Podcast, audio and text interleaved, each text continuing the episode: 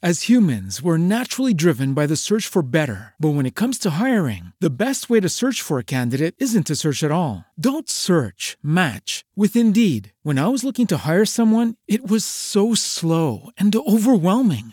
I wish I had used Indeed. If you need to hire, you need Indeed. Indeed is your matching and hiring platform with over 350 million global monthly visitors, according to Indeed data, and a matching engine that helps you find quality candidates fast. Ditch the busy work. Use Indeed for scheduling, screening, and messaging so you can connect with candidates faster. And Indeed doesn't just help you hire faster. 93% of employers agree Indeed delivers the highest quality matches compared to other job sites, according to a recent Indeed survey. And listeners of this show will get a $75 sponsored job credit to get your jobs more visibility at Indeed.com slash podcast. That's Indeed.com slash podcast. Terms and conditions apply.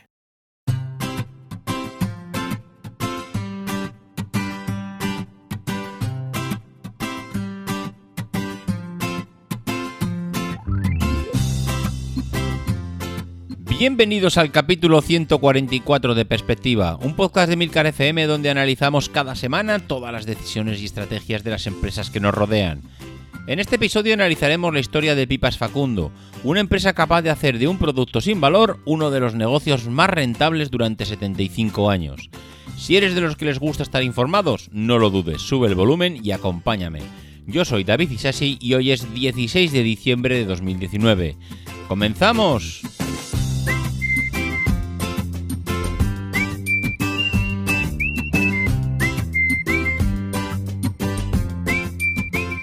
Muy buenas a todos, ¿cómo estamos? Bueno, bueno, bueno, bueno, bueno. Estamos en el último podcast de perspectiva del año. Este 2019 se nos va. Vamos a despedir el año con este último podcast y la verdad es que me pongo un poco tontorrón. Sí, sí, sí, me pongo un poquito tontorrón. Estas fechas a mí me, me gustan y además, como ya vengo diciendo durante todo el año, pues al final no os habéis dado cuenta, pero están aquí ya. Y no sé si será porque tengo críos, si porque siempre me han gustado, si porque son una época de recibir a la familia, y, a mí estar en familia pues me gusta. Pero sea como sea, es eh, una época que siempre me ha gustado, siempre la disfruto, siempre... Eh, yo diría que además coincide con que es una época un poco de recogimiento en casa, el calor con, la familia y ver películas navideñas, no sé, me mola, me mola el tema. El caso es que este último podcast, como ya me suele pasar habitualmente, pues mm, al final pues iba con una intención, yo quería haber hecho una recopilación un poco de los temas más importantes del año o de las noticias más destacadas o yo qué sé, ver un poco todos esos mm, recortes, llamando recortes a esas noticias que voy seleccionando. Quería coger todos esos recortes de noticias y hacer un, no sé, un mix un poco de todo, pero es que mm, ha llegado hasta mí este artículo de Pipas Facundo que cumple 75 años como empresa y chico, pues es que me he puesto a leer el artículo y, es que me ha llegado a la patata. Me ha llegado a la patata no por nada en especial, no por la parte empresarial, sino por la parte sentimental.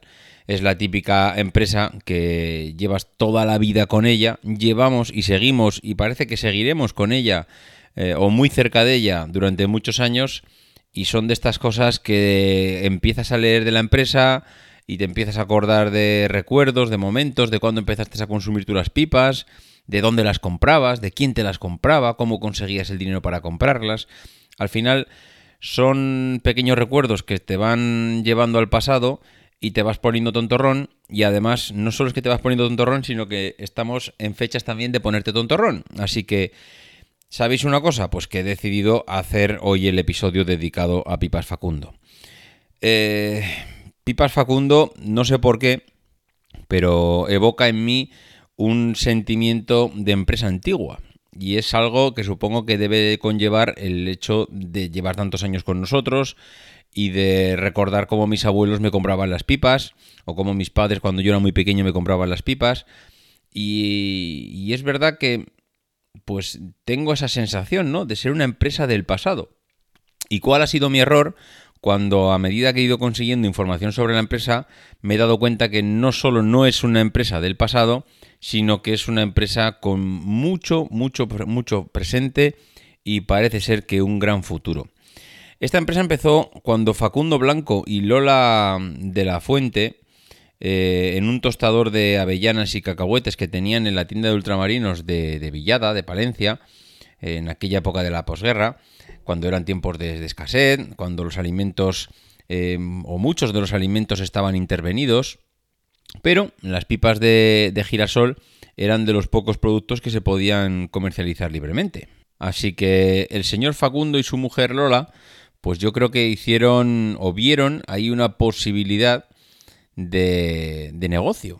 al final es, oye, si no se puede comercializar con prácticamente nada, pero hay determinados productos donde se puede, digamos, hay libertad para comercializar, pues ¿por qué no vamos a enfocarnos en eso? Lo que pasa que precisamente el que el producto no estuviera intervenido era, em, bueno, será eh, seguramente motivo de, que precisamente no se veía negocio ahí por ningún lado. Pero bueno, esta gente, este, este matrimonio, Facundo y Lola, cogieron o pidieron 90.000 pesetas al antiguo banco hispanoamericano y empezaron a revolucionar un sector que en aquel momento pues era inexistente y fueron unos pioneros totales en tostar las pipas de, girasol y algo que he leído además con duchas de sal. No sé exactamente en qué consiste este método, no sé si consiste en, en, dejar la pipa ya una vez sacada del girasol y secada, eh, meterle un baño de sal a lo bestia, pero mm, quiero entender que, que, claro, con, ese ducha de sal mm, se puede llegar a salar la pipa, pero no tostarla. No, entiendo un poco el proceso, pero bueno, si algún oyente sabe en qué consiste este tueste de la pipa de girasol con ducha de sal, pues ya me gustaría, ya me gustaría que nos lo explicara. Bueno, pues eh, empezaron a revolucionar algo que no existía, con lo cual se puede decir que eran unos auténticos emprendedores. Empezaron a tostar las pipas de girasol con estas duchas de sal, instalaron el primer motor, en los tostaderos de café, eh, que hasta entonces se movían solo con una manivela, con lo cual eran emprendedores y eran eh, un auténticos revolucionarios de la tecnología del momento. Empezaron a motorizar, a robotizar, porque eso se movía con una manivela. Mm, claro, ahora hablamos hoy en día de los robots que nos van a quitar el trabajo, bueno, pues el que movía la manivela en aquel momento se quedó sin trabajo, porque eh, empezaron, le metieron un motor y a partir de ese momento eh, aquello pues empezó a funcionar solo, ¿no? Sustituyeron los sacos de yute por bolsas de polietileno y esto ya también me parece otro, otra vuelta de tuerca importante para la época. Estamos hablando de un momento en el que eh, todo era muy artesanal. Daros cuenta, el saco de yute. El saco de yute era algo, pues eso, hecho muy manual, muy básico. Y ellos, mm, pues piensan que eso es muy mejorable y piensan en cómo eh, traer de algún sitio, y lo trajeron en aquel momento de Alemania, la primera máquina para embolsar las pipas, cuando la bolsa ya por sí ya costaba una peseta. Y fijaros en la época en lo que estamos hablando, en, plena posguerra, gastarte una peseta solo en la bolsa. Bueno, pues esta gente lo vio muy claro porque trajeron la máquina, eh, embolsaron las pipas, la embolsaron en bolsas de polietileno, empezaron a meterle eh, tecnología, quitaron las máquinas de manivela y les metieron eh, motor a las tostadoras de café. Es decir, eh, no solo vieron una posibilidad de negocio en algo que de, no sé, de, un pequeño hueco que dejó eh, el franquismo en aquel momento, de dejar algunos alimentos que no estaban intervenidos, pues ellos consiguieron de todo esto hacer una pequeña revolución y hacer una empresa realmente próspera para, para la época de antes y la de ahora. Bueno, claro, esto empezó a crecer Pasaron de una tienda de ultramarinos a una nave de 2.000 metros cuadrados en las afueras de, Villada y la fueron llenando de maquinaria. Mm, al final empezaron a venir trabajadores, empezaron a contratar trabajadores y el negocio de las pipas empezó a ser el sustento de muchas de las familias de la, del pueblo y de la zona. Bueno, pues este hombre no solo se contentó, este hombre Facundo Blanco, no solo se contentó con revolucionar el sector en cuanto a nivel, iba a decir tecnológico, no sé si llamarlo tecnológico o técnico, eh, con el tema de las máquinas, con el tema de la motorización, con el tema de los materiales, sino que además era para mí un visionario, porque, porque acude a la primera feria del campo en su, en su burro baldomero eh, para llamar la atención. Rotula los vehículos de reparto con el logotipo de la marca, que hoy en día todavía sigue vigente, que es una diana eh, que da en el blanco de su apellido. Y eso es eh, un logotipo que, aunque parezca una tontería, le ha funcionado toda la vida y ha sido un gran acierto de la empresa. Y llenó las emisoras de radio con algunos de los eslóganes más famosos de la, de la historia de la publicidad. Porque ¿quién no recuerda el famoso siento dejar este mundo sin probar pipas Facundo? Eso yo creo que lo recuerda hasta el tato. Bueno, pues la segunda revolución llegó con la segunda generación de la familia en la década de los 70. Las hijas y los yernos de Facundo eh, le fueron cogiendo el timón de un negocio que durante 40 años él se abrió a un nuevo mundo, una nueva forma de hacer. Él no existía el negocio de vender pipas y él creó todo este sector, lo creó él. Y además fue creciendo exponencialmente continuamente durante esos 40 años. Pero claro, llegó un momento en que había que ampliar. Ampliaron la fábrica de Villada y montaron otra segunda fábrica que podían haber, podían haber dicho, vamos a montar también en Villada. Pues no, la montaron en Villamuriel de Cerrato porque eh, allí en Villada no había agua suficiente para asegurar la producción de patatas fritas. Porque claro, podemos pensar solo en el negocio de las pipas, pero esta gente eh, no solo eh, ha mantenido una empresa como Pipas Facundo eh, del negocio de las pipas. Esta gente ha sabido diversificar, pero hasta niveles extraordinarios, todo el negocio de los frutos secos mm, y iba a decir esta, no, sé cómo llamarle a, todos estos tienen un nombre pasa que ahora mismo no me sale todos estos productos de, de picoteo que snacks, iba a decir snacks, sí, mira, snacks. Eh, él no solo ha revolucionado el mundo de las pipas, sino que también han revolucionado el mundo de los snacks. Porque una de las cosas que tienen clara esta gente es que estudian el mercado, y luego hablaremos además cómo lo estudian, pero estudian el mercado para conseguir saber qué es el siguiente producto al que tienen que, lanzar. Claro, estamos hablando que ellos en el año 54 eh, fabrican pipas tostadas y cacahuetes repelados. Pero que es que cuatro años después se meten en el, negocio de las pipas aguasal. Pero es que dos años después lanzan las pipas de calabaza.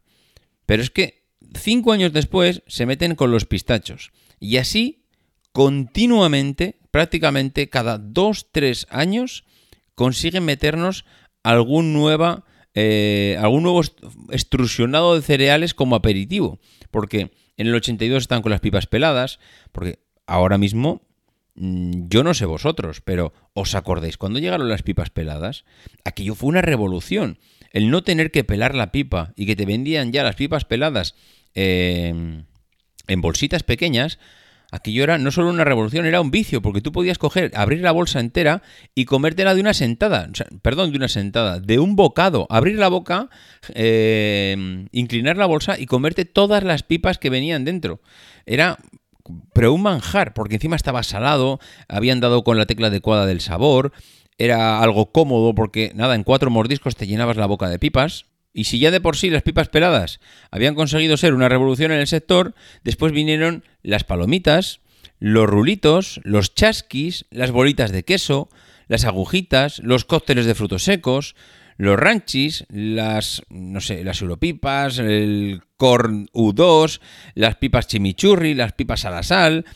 Mira, podría seguir aquí hablando de aperitivos y de snacks y de este tipo de productos, yo creo que toda la mañana, porque la cantidad de productos que ha lanzado esta empresa al mercado es auténticamente espectacular. Seguramente esto viene con un plan estratégico muy marcado de cada cierto tiempo eh, lanzar el producto al mercado. Dejar que madure, saber si funciona o no, dejar que el consumidor eh, le dé tiempo a asimilar los nuevos sabores. Eh, estudiar mientras tanto el cuál es el siguiente sabor, hacer un recoger todo ese feedback del consumidor, preparar una nueva campaña de marketing, preparar los nuevos productos, analizarlos, estudiarlos, es decir, no es casualidad que cada dos años, dos, tres años aproximadamente, se lance al mercado un producto o un conjunto de productos nuevos, porque es el tiempo prácticamente que necesitas para hacer las campañas de lanzamiento, para hacer el marketing, para ver eh, al usuario cómo responde de primeras a ese nuevo sabor, para ver si se acostumbra, para recoger los datos. Bueno, pues al final todo eso lo tienen medido y es una máquina bestial de generar nuevos productos y nuevas tendencias. Bueno, pues eh, volviendo un poco a, lo que estábamos comentando antes, por ejemplo, mm, desarrollaron los chasquis, que es el producto yo creo que el estrella, y pasaron más de una crisis, eh, como ellos suelen decir, había una crisis, fue una crisis tan gorda que no, que no había ni para pipas. Entonces, pasaron muchas décadas eh, con esta estrategia y han llegado hasta nuestros días. Han sido capaces de mantener el legado con varias generaciones de la empresa, con nuevos productos, con nuevos procesos, con nuevos mercados mmm, que As humans, we're naturally driven by the search for better. But when it comes to hiring, the best way to search for a candidate isn't to search at all. Don't search, match with Indeed. When I was looking to hire someone, it was so slow and overwhelming. I wish I had used Indeed. If you need to hire, you need Indeed. Indeed is your matching and hiring platform with over 350 million global monthly visitors, according to Indeed data, and a matching engine that helps you find quality candidates fast. Ditch the busy work. Use Indeed for scheduling, screening, and messaging so you can connect with candidates faster. And Indeed doesn't just help you hire faster. 93% of employers agree Indeed delivers the highest quality matches compared to other job sites, according to a recent Indeed survey. And listeners of this show will get a $75 sponsored job credit to get your jobs more visibility at Indeed.com slash podcast. That's Indeed.com slash podcast. Terms and conditions apply. Esto es algo a reseñar, porque muchas veces cuando hablamos de diversificación, parece lo fácil, ¿no? Decir, pues esto es, si esto es siempre la misma fórmula. Esto es coger un producto y luego hacer diferentes productos, con lo cual la diversificación del producto ya la tienes. Ahora, ¿qué hay que hacer? Internacionalizar el producto. Lo sencillísimo. ¿Que lo vendemos en España? Pues a, Europa o a Portugal. Y a partir de ahí nos vamos expandiendo. Ya, eso está muy bien. Pero ¿y si vendes pipas? ¿Qué pasa? Porque los franceses no comen pipas. Los italianos no son de comer pipas. Los alemanes no son de comer pipas. Los ingleses... A ver, estoy generalizando, ¿eh? No sé, ahora que no me venga nadie ahora. Hombre, pues yo cuando voy a Francia, bien que está mi primo allí comiendo pipas. Mm, a ver, no digo que no sean, que no haya nadie en toda Francia, ni Italia, ni Alemania que coman pipas, pero las pipas es un producto que ha sido muy nuestro durante muchos años y no se ha expandido como la Coca-Cola. Es decir, la Coca-Cola ahora mismo, vayas al lugar del mundo que vayas, todo el mundo bebe Coca-Cola. Pero tú ahora mismo te vas a Holanda y en Holanda no es que se las veas allí comiendo pipas por las esquinas. Entonces, eh, tener un producto como las pipas y saberlo exportar y saberlo vender fuera es muy importante. Aún así, pues mm, eh, han sabido adaptar cada producto a cada país, porque le han ido dando el sabor que ellos entendían que era más adecuado eh, dependiendo del país donde ellos fueran a, entrar, ¿no? Entonces, pues mm, no han parado de innovar y de ponerle un poco ese, ese toque para conseguir vender sus productos fuera o más allá de nuestras fronteras. Incluso han tenido también que eh, saber ingeniárselas con, con, fabricantes que les han hecho la competencia y se puede decir que hasta casi esta competencia desleal. Porque hubo un fabricante eh, que en un momento se llamó Segundo, daros cuenta un poco del juego, de la fonética de las palabras. Segundo lo comparamos con Facundo y suena prácticamente igual, fonéticamente son muy similares pero que es que no solo les copió la, la, marca, entre comillas, la fonética de la marca, sino que les copió los colores, les copió los diseños de la marca, y es que era algo que estaba muy pensado, muy meditado para que alguien que fuese a comprar segundo le diera la sensación de que estaba comprando lo mismo que vendía el original. Bueno, pues eh, ellos tuvieron mucho, iba a decir, mucho cisma interno para ver qué hacían o, cómo respondían a, esta, a este ataque. Pensaron sobre todo lo, directo, lo que hubiésemos pensado todos, que es, oye, abogados, tira para adelante, que esto lo tenemos ganado. Un tío que nos copia los colores, los diseños, la fonética de la marca, seguro que no hay juez que se resista a esto. Pero claro, al final si tú haces esto, eh, tiendes a ensalzar a la competencia, tiendes a darle a la competencia una importancia que realmente no tiene, porque lo que vas a hacer es hacerle una campaña gratis diciendo que, y no diciendo, señalando a todo el mundo que el producto de este hombre es igual que el mío, porque si yo estoy pleiteando con él, lo que estoy reconociéndole es que lo que vende es lo mismo que vendo yo, con lo cual le estás ensalzando, le estás poniendo en una posición de privilegio que realmente no se merece y que no debieras de hacer ese movimiento. Entonces, ¿qué hicieron los de la familia Facundo? Pues lo que hicieron es mm, darle la vuelta al calcetín. Oye, vamos a hacer otra cosa, vamos a aprovechar eh, todo este problema que tenemos de, plagio con esta otra marca, ¿Por qué no en vez de obligarle a que cambie él a través de los juzgados, ¿por qué no cambiamos nosotros? Mm, realizaron un diseño totalmente renovado de la marca, eh, que cambiaron no solo la marca, cambiaron los colores, eh, incluyeron en la bolsa una frase que mm, atacaba directamente a la competencia y era algo para que en el subconsciente de cada uno al leer la frase se te quedara la idea de que mm, aquel otro fabricante que estaba vendiendo otra cosa te estaba engañando. Entonces metieron la frase de si te dan imitaciones, recházalas al segundo. Segundo con mayúsculas. Y come siempre lo mejor que son las pipas Facundo.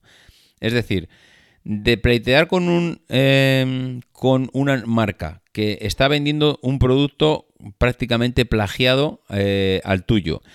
De reconocerle que está vendiendo algo similar al tuyo, a poner en tu propio producto que rechaces las imitaciones, con lo cual ya estás diciendo que eso eh, es una imitación que no es lo mismo, le pones el nombre de la marca en la propia frase y eh, reconoces que, que, tienes que comer siempre las pipas Facundo. A mí me, gusta este efecto que consiguieron.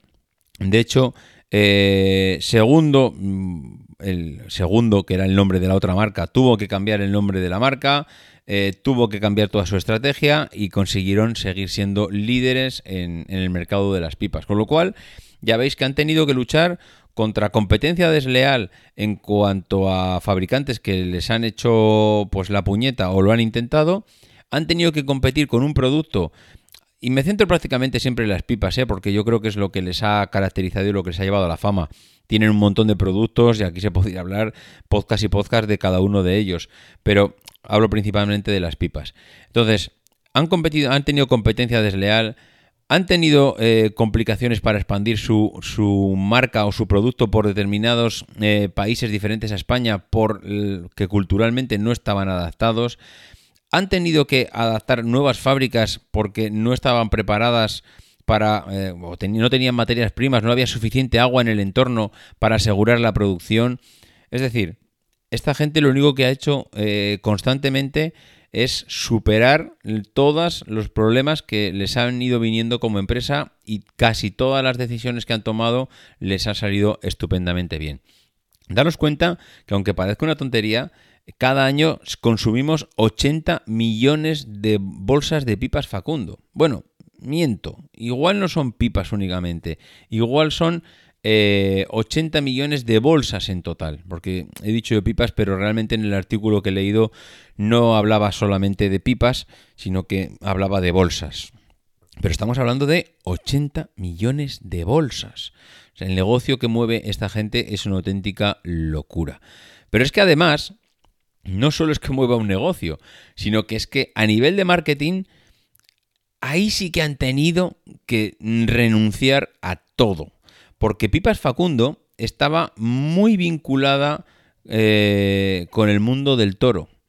Y no solo es que estaba vinculada con el mundo del toro, sino que estaba marcado en su eslogan, bueno, en su eslogan, en su imagen corporativa, tenían a un torero eh, con un toro, clavándole las banderillas, con un toro sangrando y en posición de casi plegar, plegar la servilleta, como suele decirse.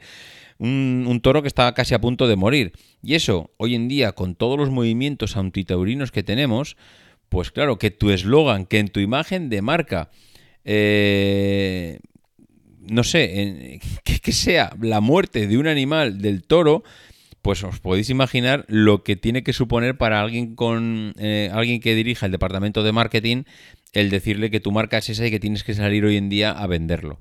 Bueno, pues eso ha cambiado. Eso lo tuvieron que cambiar y también tuvieron que luchar contra eso.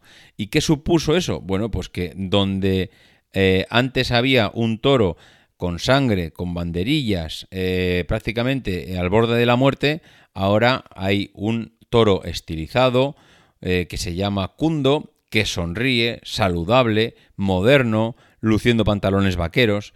Es decir, hemos pasado de un toro medio moribundo, sangrando y con las banderillas, a un toro modelo, se puede decir.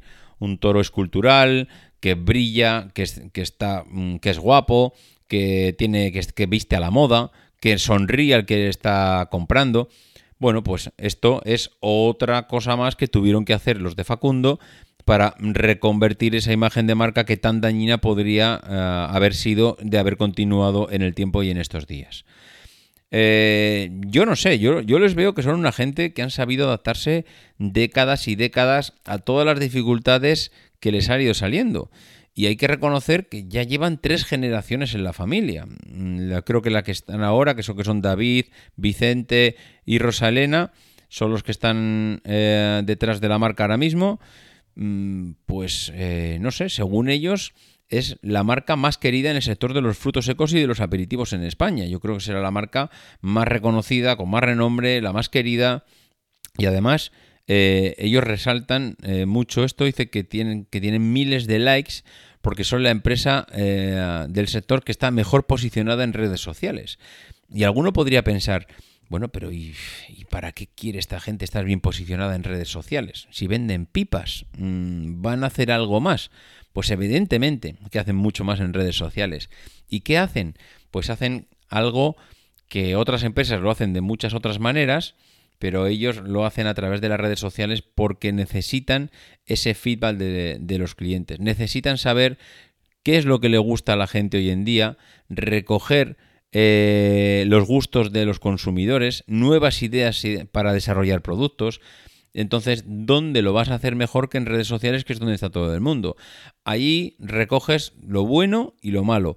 Lo bueno para saber que vas por un buen camino, lo malo para saber dónde te estás equivocando y rectificar, y cuáles los gustos y tendencias de la gente para saber cuáles son los futuros que tienes que lanzar a futuro. ¿Cuáles son los futuros? ¿Cuáles son los productos que tienes que lanzar a futuro? Es decir, si tú ahora mismo estás viendo que en redes sociales los productos amargos pues tienen un tirón espectacular, pues igual tú tienes que sacar unas pipas amargas.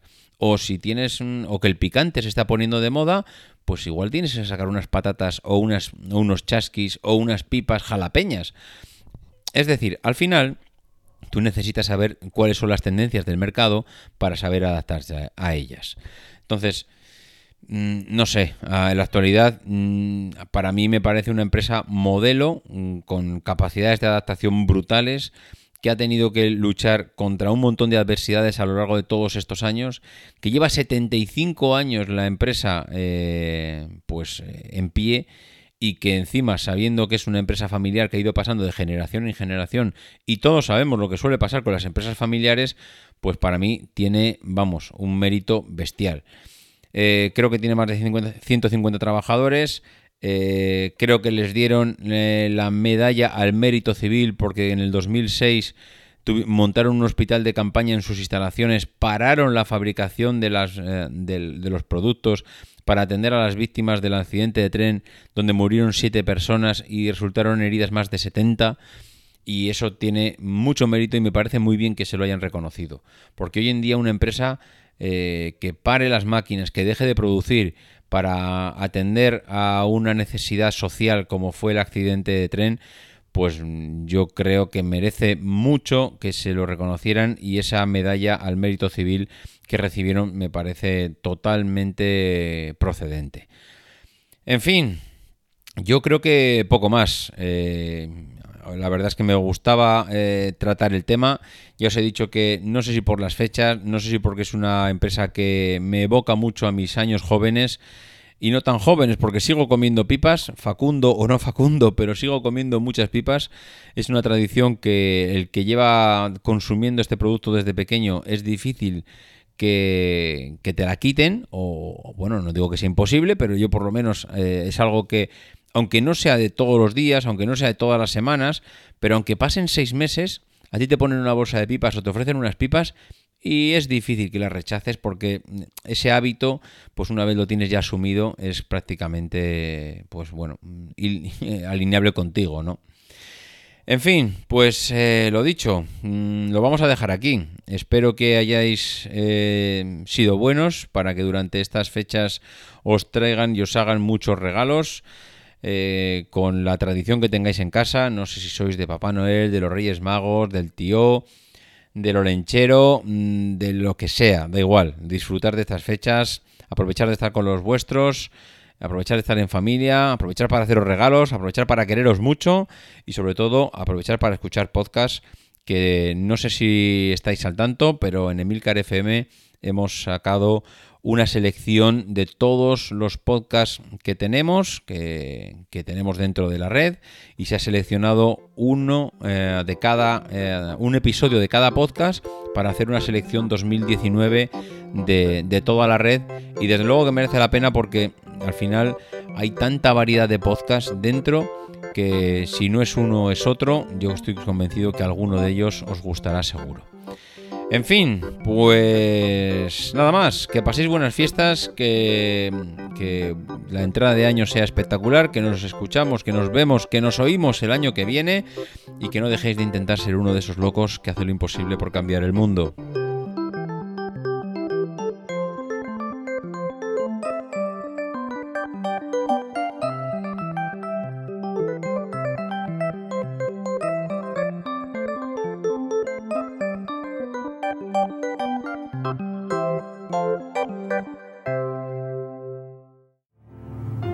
Because the people who are crazy enough to think they can change the world are the ones who do.